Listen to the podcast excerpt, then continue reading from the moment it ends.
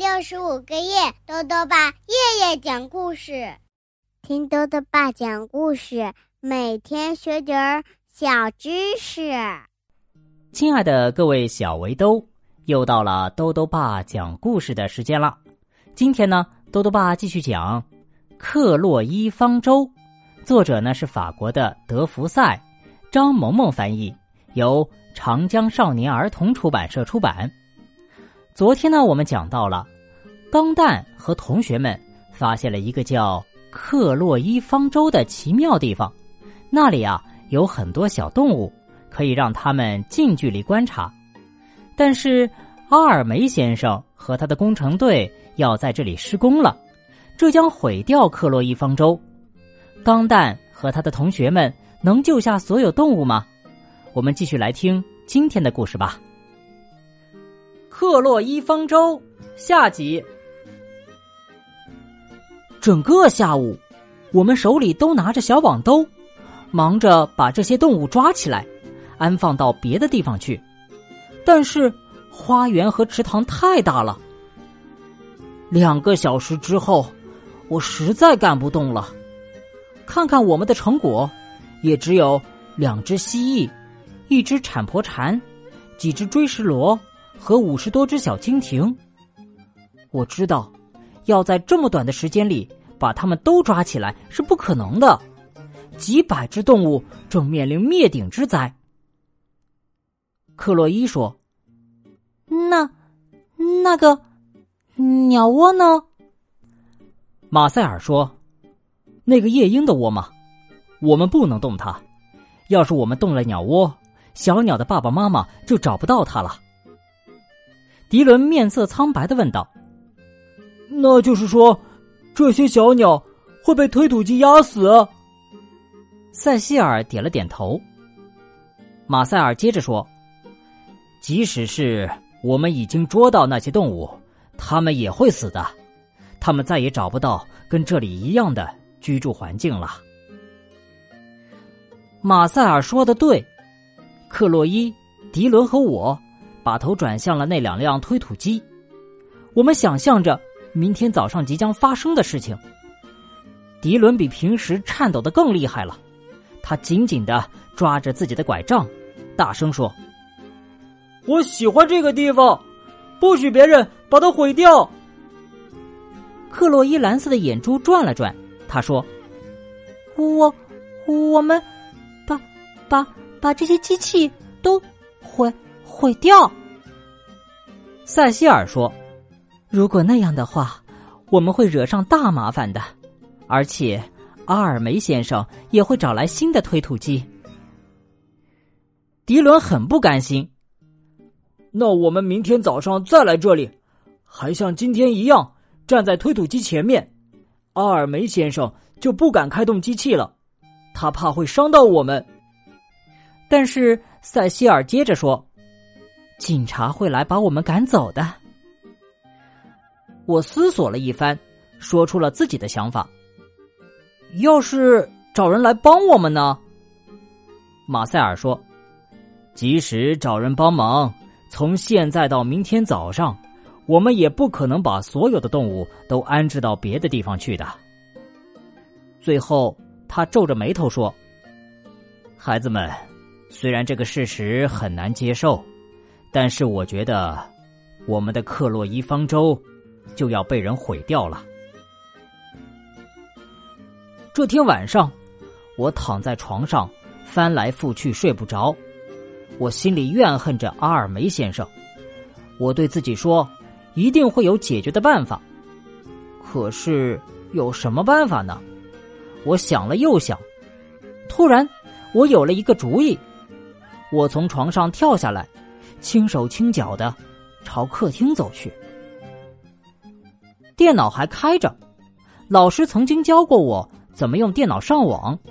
他经常说，我们可以在网上找到自己想要的东西。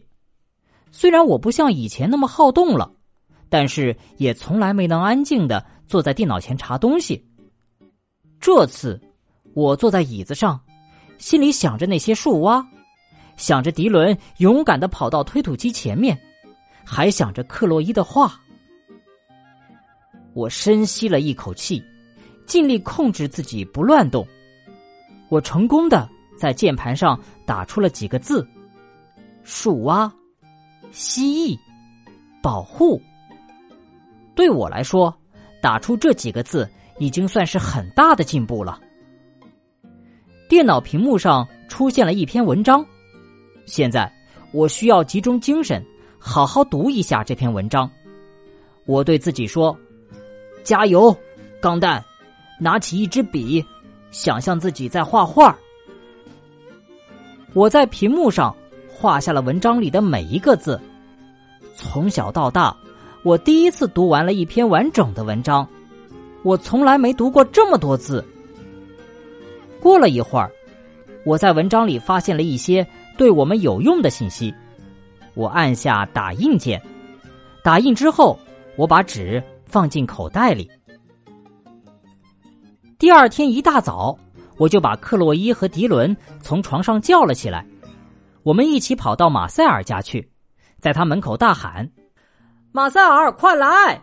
我知道该怎么阻止那些推土机了。”马塞尔本不想跟我们去花园，但是我和克洛伊一直求他，他才勉强答应了。然后。我们赶紧朝花园跑去。来的正好，阿尔梅先生和工人们都已经在那里了。我说：“我们手拉手，连成一条线。”马塞尔问道：“你确定找到了拯救动物们的办法？”“是的。”我们四个拉起手来。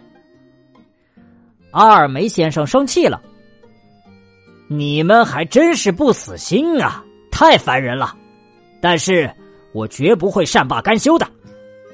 他怒气冲冲的拿出手机报了警。过了十几分钟，三个警察来了。